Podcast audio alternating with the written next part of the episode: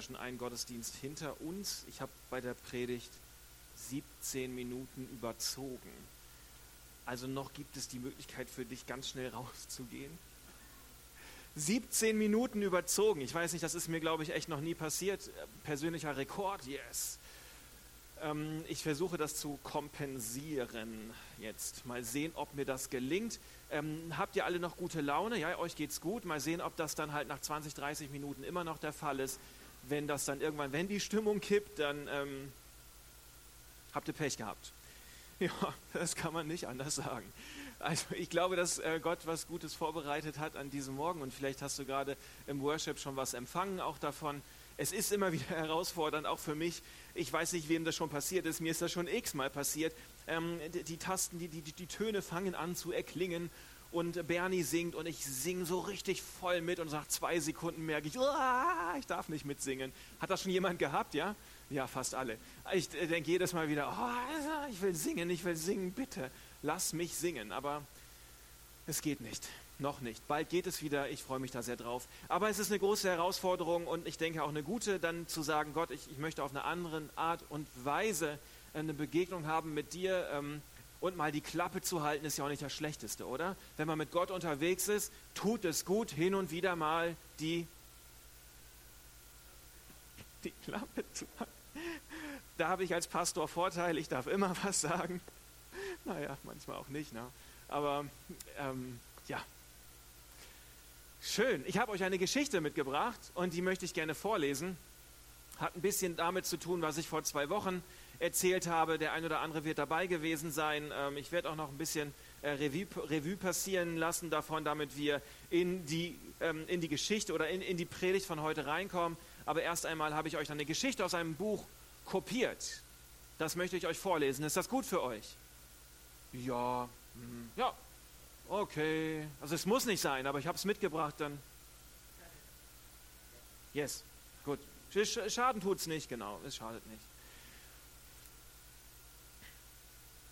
Der gute Hirte nimmt das verlorene Schaf mit Freuden auf seine Schultern und trägt es nach Hause. Auf den Bildern ist das ein sauberes, fröhliches Geschäft mit viel Jö-Faktor. Wisst ihr, was Jö-Faktor ist? So irgendwie, ach, das ist so süß, ah, so idyllisch.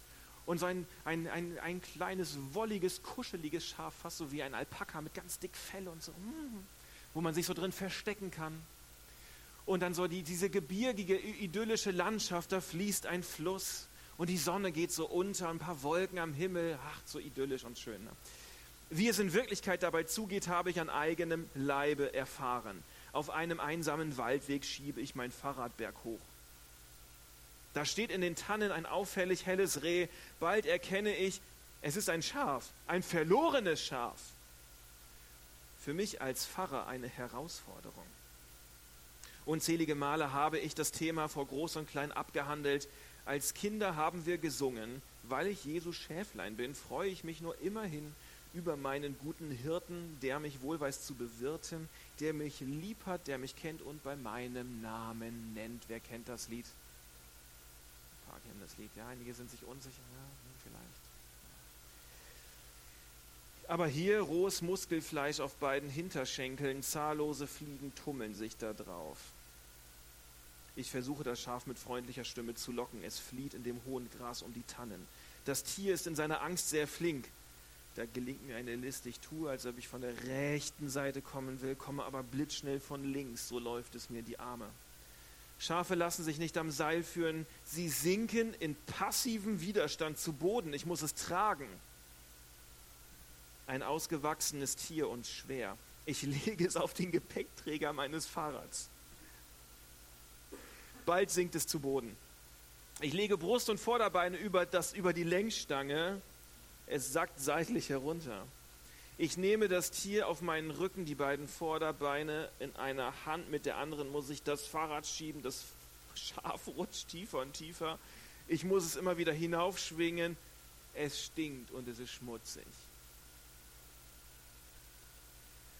Die Fliegen umschwirren auch mich. Da liegt es wieder einmal auf dem Boden, die Beine nach oben gestreckt. Ich nehme den trägen, schmierigen Bauch hoch und stelle das Tier auf die Füße. So bleibt es stehen. Ich stehe vor ihm und sehe es mir an, wie es den Kopf hängen lässt und sich nicht mehr bewegt. Ich wische mir den Schweiß von der Stirn und sage zu ihm, wer ist denn nun dümmer, du oder ich, dass ich mich überhaupt mit auf dich eingelassen habe hier? Er tut es das erste und einzige Mal in der ganzen Geschichte seinen Mund auf und sagt leise Mäh. Diese Antwort kann ich mir deuten, wie ich will. So geht es über lange Zeit, mehrere Kilometer. Manchmal denke ich, es wäre das Gescheiteste, das dumme Tier einfach stehen zu lassen. Ich habe Besseres zu tun. Mein Interesse an dem Schaf ist geschwunden. Aber ich habe mir doch vorgenommen, es wieder zu seiner Herde zu bringen. Mit ein wenig Glück musste ich sie doch finden. Meine Kleider sind sowieso verschmutzt und mittlerweile zerrissen. Mit einer Art von Trotz plage ich mich, bis das Ziel erreicht ist. Von der runden Idylle ist nicht mehr nichts mehr übrig geblieben. Das Geschäft, das Jesus sich vorgenommen hat, mitten unter uns, ist eigentlich nicht zumutbar. Dennoch hat er es ausgeweitet, betreibt es weiter, nicht aus Trotz, sondern mit Freuden. Ähm, also wenn ich mich so richtig erinnere, was in der Bibel steht, wer war nochmal das Schaf? Wer war nochmal, ach so, das warst ja du, ne? Du bist das Schaf, ist das okay für dich? Ja, einige sind noch nicht so ganz überzeugt davon. Aber es ist tatsächlich so, dass du dieses Schaf bist und dass ähm, Gott vielleicht manchmal auch etwas Mühe hat mit dir. Aber das Spannende, und darüber habe ich vor zwei Wochen ganz ausführlich gesprochen, ist, Gott hat diesen Auftrag an dir. Er sieht dich und das ist ein, ein Fundament, ein Pfeiler, das ist eigentlich die Kernaussage der Bibel. Das Erste, was da ist, Gott hat einen Auftrag an dir. Er will, dass du zum Leben kommst.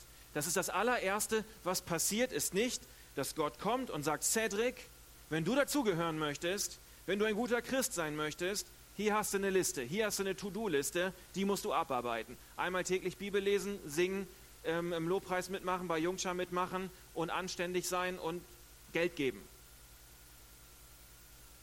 Das Erste, was Gott macht, er hat eine To-Do-Liste und da steht da Cedric drauf und sagt, Cedric, ich möchte, du bist ein schwieriger Typ manchmal, umschwirren die Fliegen dich.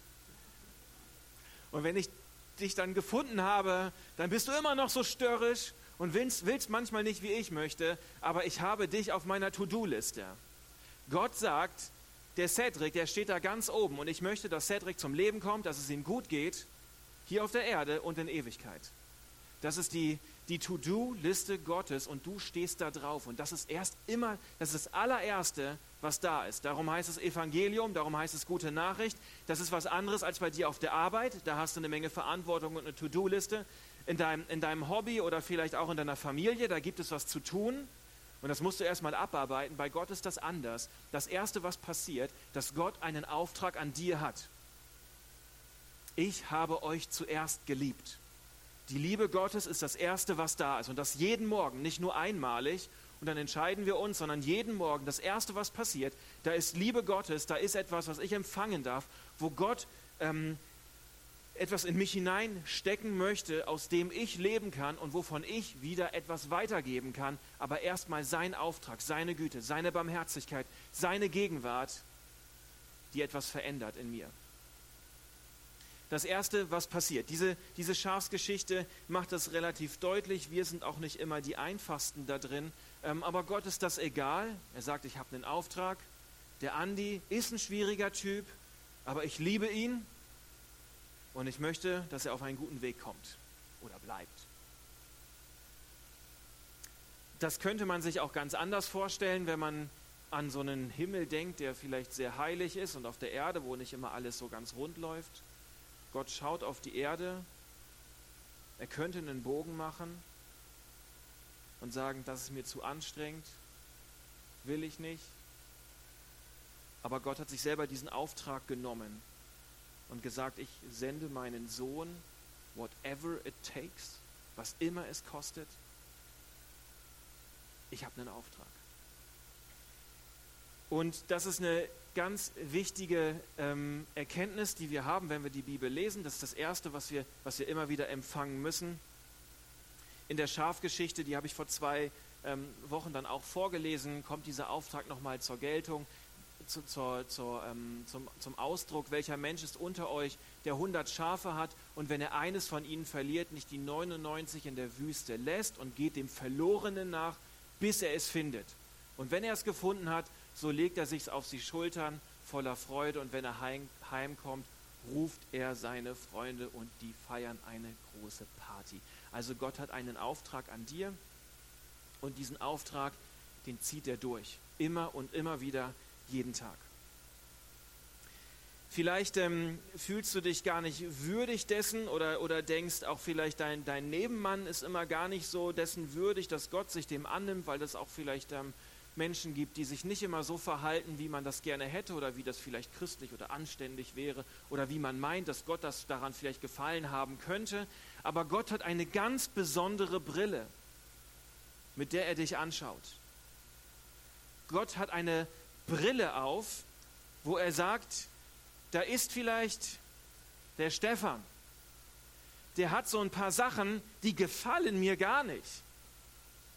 Und dann hat er aber diese Brille auf und sieht den Stefan, wie er sein kann, wie er sein wird, wenn, wenn die Liebe Gottes ihn völlig verändert hat, völlig transformiert hat und zu einem neuen Stefan Stück für Stück hintransformiert hat.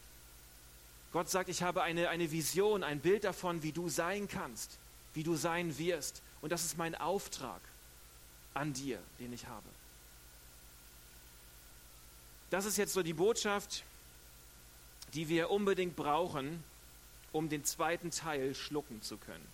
Da kommt jetzt gleich noch was für die Fortgeschrittenen unter uns. Wer von euch würde denn sagen, ich bin ein fortgeschrittener Christ? Ich bin schon im fortgeschrittenen Stadium. Im ersten Gottesdienst waren das ein paar mehr Leute. Interessant, ja. Das ist natürlich jetzt eine sehr gemeine Frage. Wenn, wenn ich mich jetzt melde, dann bin ich ja vielleicht stolz, oder? Ich bin schon ein fortgeschrittener Christ. Hm, bisschen Stolz kommt da so raus. Wenn ich mich aber nicht melde, dann bedeutet das ja, ich bin immer noch im Babystadium, ja? Wer von euch ist ein fortgeschrittener Christ? Ja, trauen sich schon ein paar mehr Leute. Einige sind noch ihr ganzer Stolz, ist noch ihre Demut oder ihre Demut ist noch ihr Stolz, man weiß es nicht. Ja. Aber es gibt ja schon so Momente, da sind wir vielleicht ein paar Jahre, Jahrzehnte mit Jesus unterwegs und wir haben schon eine ganze Menge von diesem Liebes- und Gnadenfundament irgendwie in uns aufgenommen und haben das verstanden, boah, das Liebe Gottes. Er hat, Gott hat einen Auftrag an mir, er will, dass es mir gut geht, er segnet mich jeden, jeden Tag. Und wenn, wenn ich das nicht äußerlich erlebe, dann zumindest innerlich, dass ich einen Frieden habe, dass ich eine Hoffnung habe, dass ich eine Gewissheit habe. Und dann aber in dem nächsten Schritt hat Gott irgendwann auch mal eine Erwartung an dich. Irgendwann erwartet er etwas und sagt, hey, jetzt bist du nicht mehr der Auftrag, den ich habe und du stehst vielleicht auf meiner To-Do-Liste nicht mehr ganz oben, sondern du selbst hast einen Auftrag. Jetzt hast du einen Auftrag. Bernie, ich habe in dein Leben schon so viel Gutes hineingesteckt. Du hast eine tolle Familie bekommen, du hast eine tolle Frau bekommen, du hast ein Haus, du hast ein Auto, du hast eine Gitarre, sogar eine Bassgitarre, wie ich heute festgestellt habe. Du hast so viel an, an Liebe und Gnade empfangen. Ich habe so lange dich auf meiner To-Do-Liste bearbeitet, bis du da angekommen bist, wo du jetzt bist. Und jetzt hast du einen Auftrag. Jetzt bist du nicht mehr einfach nur der Gegenstand von, von mir, wo ich was reinstecken muss, sondern es soll wieder was aus deinem Leben herausfließen. Ich habe die Erwartung, dass du selber zu einer Quelle wirst, dass selber wieder auch von dir Leben ausgeht. Ströme des lebendigen Wassers sollen von uns ausgehen. Und du hast einen Auftrag. Und nicht nur Bernie hat einen Auftrag. Ich glaube, wenn du ein paar Jahre mit Gott unterwegs bist, dann hat Gott einen Auftrag für dich. Dann hat er eine Erwartung an dich, einen Anspruch. Und das ist nicht einfach nur, dass ich dann vielleicht in der Gemeinde ein Ämtli habe oder eine Aufgabe oder einen Dienst oder eine Mitarbeit, sondern das ist so was ganzheitliches, ja. Etwas, wo ich nicht sagen kann, naja, ich habe hier so meine Familie, ich habe mein Hobby, ähm, ich habe ähm, meinen Job, ich habe meine Freizeit und dann habe ich noch so eine Aufgabe von Gott. Und wenn ich in den Gottesdienst gehe oder wenn ich mit meinem Chef rede, dann ist das so eine Sache. Da kann ich mir auch mal dienen lassen oder da können, da können Sachen noch für mich sein und, und es geht um mich dabei, sondern und irgendwann habe ich dann aber meine Aufgabe, sondern es ist ein, diese, dieser, dieser, dieser Auftrag Gottes, den er auf dein Leben legt. Das ist etwas, was alles einnehmen soll. Egal, ob du morgen zur Arbeit gehst, ob du hier im Gottesdienst sitzt, ob du ähm, deine stille Zeit hast oder ob du irgendwo mitarbeitest. Ähm, Gott legt etwas in dein Leben hinein, einen Auftrag, der das Leben als Ganzes einnehmen soll. Komplett. Wir haben manchmal die Vorstellung vielleicht, ähm, Gott, ich weiß nicht, was dein Auftrag für mein Leben ist. Ich weiß nicht, was ich machen soll. Und solange ich nicht im Detail weiß, was ich jetzt tun soll, mache ich lieber gar nichts. Und da ist die Vorstellung dahinter. Ich habe so meinen Job, meine Familie, meine Kirche, mein Hobby und dann kommt noch ein Auftrag von Gott dazu. Richtig ist es aber, seht ihr den Unterschied? Ein Gleichheitszeichen. Ich habe nicht einfach nur Job, Familie, Kirche, Hobby und dann kommt noch ein Auftrag, sondern ich habe Job, Familie, Kirche, Hobby und das alles ist irgendwie Teil meines Auftrages.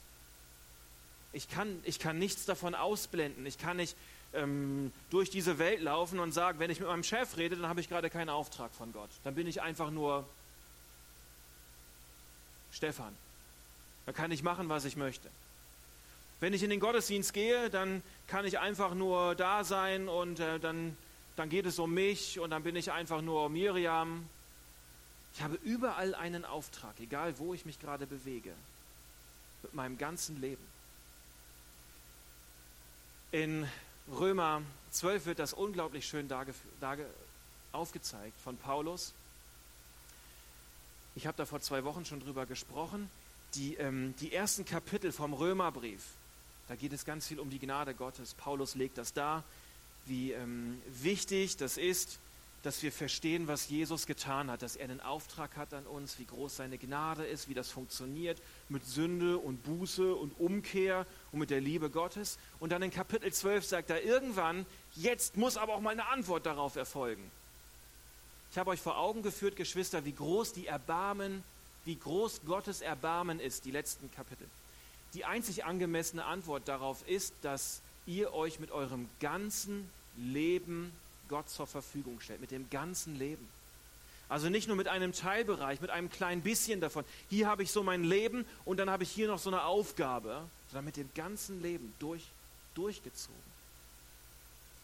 Und euch ihm als ein lebendiges und heiliges Opfer darbringt, an dem er Freude hat. Das ist der wahre Gottesdienst. Dazu fordere ich euch auf. Das ist so schön. Er vergleicht das mit dem Gottesdienst. Das ist ja eigentlich ähm, fast ein bisschen gemein, das mit dem Gottesdienst zu vergleichen. Ich vermute mal, dass die wenigsten heute Morgen aufgestanden sind und dachten, Mensch, ich möchte heute Gott ein heiliges Opfer bringen. Ich gehe in den Gottesdienst. Man geht ja eher in den Gottesdienst und sagt vielleicht, ich möchte was nehmen. Ich möchte irgendwie von der von der Predigt profitieren. Ich möchte im Lobpreis etwas spüren und in die Gegenwart Gottes kommen. Und danach möchte ich bei einem guten Kaffee mit guten Menschen irgendwie ein gutes Gespräch haben. Und wenn ich das lese, dann habe ich hier das Gefühl, der wahre Gottesdienst ist hier an dieser Stelle nichts, wo ich nehme, wo irgendjemand mich zum Auftrag hat, sondern wo ich selber einen Auftrag habe, mein Leben Gott darzubringen. Das kann man natürlich jetzt irgendwie ganz schön herausfordernd lesen, oder? In den Gottesdienst zu gehen, um zu geben. Redet Michael schon wieder über Mitarbeit? Nein, Michael redet nicht über Mitarbeit. Es ist eine, ein Lebensstil, eine Lebenseinstellung, egal wo ich bin, ich habe einen Auftrag. Egal wo ich bin, was ich tue, was ich denke, was ich sage, ich bin mit meinem ganzen Leben ein wandelnder Auftrag. Immer. Zu jeder Zeit. Christ ohne Auftrag funktioniert gar nicht. Christ bedeutet, ich habe was empfangen und gebe es weiter. Es ist immer ein Empfangen, ich gebe es weiter. Zuerst hat Gott einen Auftrag an mir, der verändert mich, der bringt mich weiter. Und dann mit meinem ganzen Leben bin ich ein Auftrag und kann geben von dem, was ich empfangen habe. Also es ist natürlich, es ist was für die Fortgeschrittenen. Es, es ist etwas, was vielleicht herausfordert. Und ich behaupte auch, man muss diesen Schritt nicht immer gehen. Also man darf auch einfach in den Gottesdienst kommen und sagen, ich möchte heute gesegnet werden. Ich brauche das. Tu das unbedingt weiterhin. Sag das Gott ganz offen und ganz ehrlich. Gott, ich bin hier, ich brauche von dir irgendwie, ich muss einen Schritt weiterkommen. Ich, ich, ich brauche wieder was von deiner Liebe. Ich brauche was von deiner Gnade. Ich muss wieder neu verstehen, wer du bist, Gott. Oder ich muss wieder neu verstehen, wer ich bin. Auch wichtig. Mach das weiter. Gott, ich brauche heute einen guten Kaffee. Amen dazu. Hol dir später einen guten Kaffee. Ich brauche heute irgendjemand, der was Nettes zu mir sagt. Bitte Gott darum. Und ich glaube, er wird das tun. Aber wenn du den nächsten Schritt möchtest, du musst das nicht. Es, ist absolut freiwillig. Ja? Du kannst gerne ähm, einfach weiterhin zum Konsumieren kommen. Das ist super. Dafür machen wir das Ganze hier. Dafür predige ich. Dafür macht Bernie Lobpreis, damit wir als Menschen, damit du gesegnet bist. Aber wenn du einen Schritt weiter gehen möchtest, wenn du einen Schritt weiter, tiefer, mehr möchtest, vielleicht überleg dir das mal. Ich bin ein Auftrag. Vielleicht darf ich im Gottesdienst einfach sitzen und beten, dass andere Menschen Gott erleben. Vielleicht darf ich Freude ausstrahlen. Vielleicht darf ich Cedric anfeuern. Vielleicht darf ich mit jemandem einen Kaffee teilen.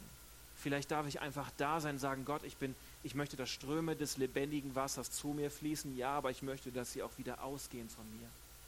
Und wenn du morgen auf die Arbeit gehst, genau das Gleiche. Ich kann beten, Gott, segne heute meinen Tag. Herr, das möchte er tun, davon bin ich total überzeugt. Ein Schritt weiter wäre dann, Gott, ich habe heute einen Auftrag. Sende mich auf deinen Weg. Sende mich, dass ich verstehe, was ich heute für einen Auftrag habe. Und dann ist mein Chef nicht jemand, zu dem ich hingehe und von dem ich gebauchpinselt werden muss, damit er mal wieder nett zu mir ist, sondern der Chef ist jemand, den ich segnen darf. Egal wo ich bin, was ich tue, ich habe einen Auftrag mit meinem ganzen Leben. Ich glaube, dass es eine sehr herausfordernde Sache ist, wenn man die konkret annimmt. Und man kann es, man kann es in der Bibel immer wieder finden, wie wichtig Gott dieser Auftrag ist, wo sein Herz für schlägt. Lukas 15, wenn man sich das mit den Schafen mal vorstellt, wer von euch würde sagen, ich bin ein gerettetes Schaf? Von diesen 100 da, wer davon, wer davon ist ein gerettetes Schaf? Es sind doch einige gerettet heute Morgen. Das ist von Vorteil, das ist sehr schön. Ähm, was macht Jesus denn mit den geretteten Schafen? Ach du meine Güte. Aber meine Bibel sagt doch, Jesus lässt mich nie allein. Aber irgendwie tut er es hier trotzdem, oder? Er lässt die Schafe einfach alleine. Er lässt dich alleine. Und er erwartet von dir, dass du damit zurechtkommst. In der Wüste. Kommst du damit klar? Der ganze Fokus von Jesus ist darauf, das Verlorene zu finden. Das Verlorene zu suchen. Whatever it takes. Whatever it takes. Und dann muss als Kirche, aber auch in meinem persönlichen Leben, das die Frage sein, die mich am, am, mit Abstand am meisten bewegt. Dann kann man in einer Kirche darüber diskutieren, ist die Musik zu laut, zu leise, ist der Gottesdienst zu kurz, zu lang, sind wir modern genug, Äh, sind die Lichter bunt genug? Ähm, gefällt mir das? Werden die richtigen Lieder gesungen? Machen wir alles, was wir tun, ist auch GV-konform? Und, und ist der Pastor nett? Ist der Kaffee gut genug? Können wir alles durchdiskutieren. Aber die wichtigste Frage ist für mein persönliches Leben und für eine Kirche, sind wir in unserem Suchauftrag erfolgreich? Bist du in deinem Auftrag erfolgreich? Sind wir als Kirche in unserem Auftrag erfolgreich? Das muss uns bewegen in unserer Gebetszeit, in unserer Bibellese, in unserer Kleingruppe, in unserem Gottesdienst, in unserer GV, in unserem Miteinander. Sind wir erfolgreich? Whatever it takes, sind wir bereit dafür zu sagen, wir schaffen den Gottesdienst ab, weil bringt eh nichts mehr. Wir erreichen damit niemanden. Was? Habe ich nicht vor, keine Angst. Obwohl.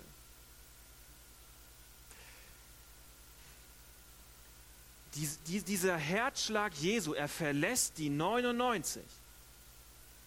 Das ist brutal eigentlich. Das ist eigentlich echt. Also wir lesen das so fromm und denken, do, do, do, ach, er geht da schön scharf suchen und so.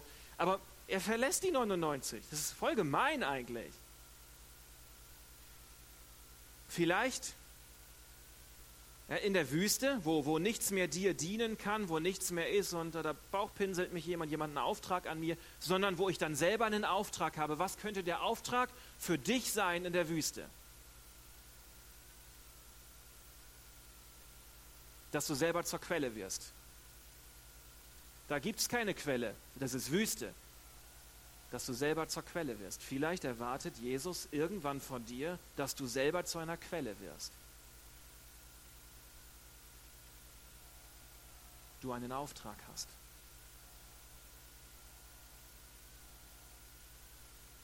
Man kann das Bild auch noch anders verstehen. Ich lasse das mal offen. Jesus ähm, lässt dich in der Wüste alleine und du denkst, oh, ich bin überfordert, Wüste.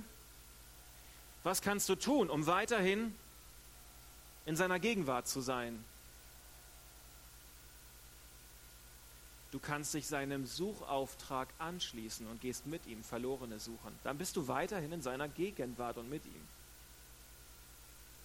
Was nicht geht, ist, dass du in der Wüste bleibst und sagst, alle sind doof. Keiner kümmert sich um mich. Dann hast du auch einen Auftrag.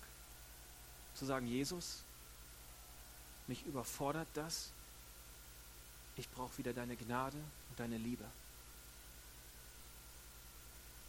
Auch da ist es an dir ganz wichtig. Und diesen Punkt zu bekommen, wo lasse ich mich herausfordern und sage, ich gehe einen Step, ich bin ein Auftrag, ich lasse los, ich werde zur Quelle. Und wo kann ich aber auch ehrlich sagen, Gott, ich kann gerade nicht. Und das liegt nicht daran, dass irgendwas, sondern Gott, ich kann gerade nicht. Ich brauche deine Liebe. Ich brauche Liebe von dir, ich brauche Gnade von dir, ich brauche Barmherzigkeit von dir. Ganz neu, damit wieder ein gesundes Fundament für meinen Glauben, für meine Beziehung zu dir wieder reinkommt in mein Herz. Damit ich überhaupt fähig werde zu gehen und wieder Auftrag zu sein. Da braucht man auch eine Ehrlichkeit zu sich selber. Wo stehe ich? Wo bin ich gerade? Aber das ist ja die Predigt heute für die Fortgeschrittenen.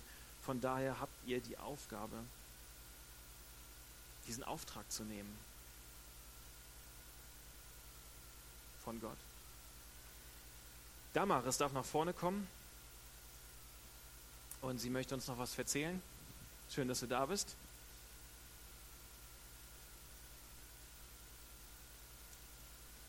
Wer bist denn du, Damaris? Erzähl mal was von dir bin Jungskileiterin. Ich bin letzte Woche oder diese Woche auch dabei im Lager und äh, regelmäßig tue ich auch da moderieren. Genau. Cool. Warum stehst du denn jetzt hier heute Morgen auf der Bühne?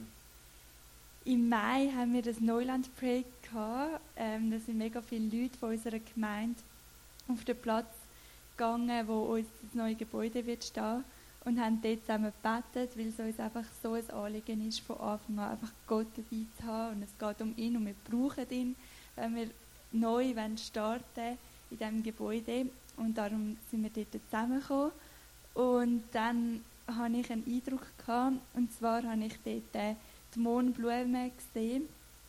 So ganz rot und mir ist wieder das Bild vom Blut von Jesus und das Wort Reinigung, dass Jesus uns nochmal neu reinigen, jeder einzelne von unserer Gemeinde.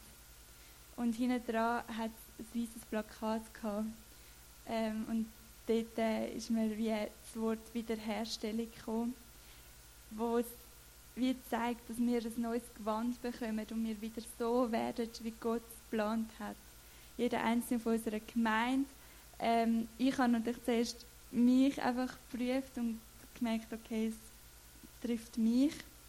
Und habe dann aber auch gemerkt, dass es so wichtig ist für uns als Gemeinde, wenn wir neu starten müssen wir rein sein, müssen wir wiederhergestellt sein.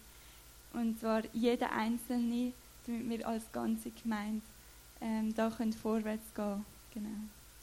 Hat das ähm, auch was mit dir persönlich gemacht, dieser Eindruck? Hat er dich angesprochen, dass es etwas bei dir ausgelöst hat? Ja, sehr. Ich habe äh, gemerkt, dass ich muss Buß tun für verschiedene Sachen. Der eine Bereich ist ähm, Eifersucht, wo ich Gott wie nicht angelassen habe.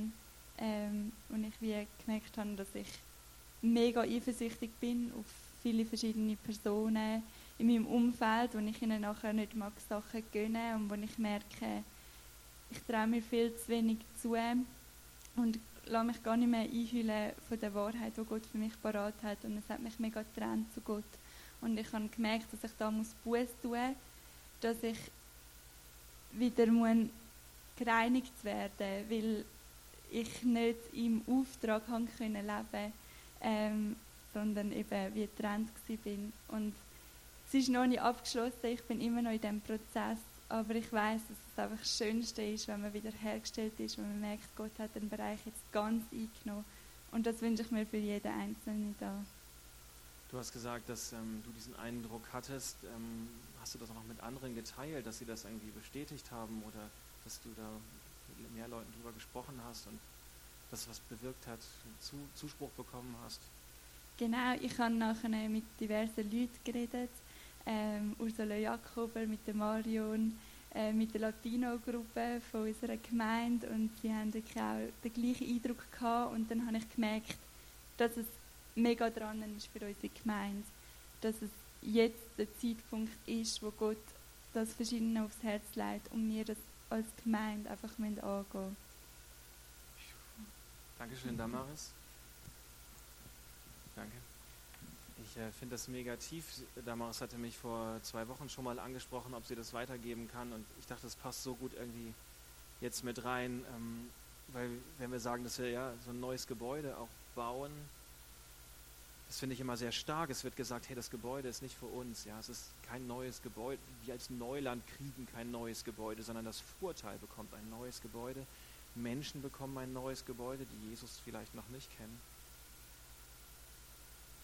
Und dann aber auch zu sagen, die, die Hülle ist gut, das ist wichtig, ja, weil so funktioniert das hier. Wir, wenn wir ein Geschenk machen, machen wir auch eine schöne Verpackung. Aber der Inhalt ist auch wichtig. Und der Inhalt bin ich der Inhalt bist du.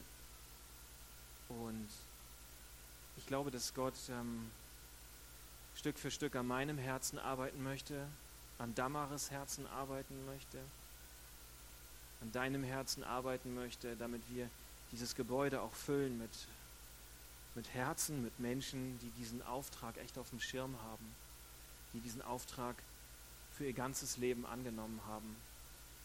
Und so ganz ankommen wird man da vermutlich sowieso nie, aber dem nachzustreben und dem nachzujagen und sich immer wieder dafür zu entscheiden, Gott, hier ist mein ganzes Leben.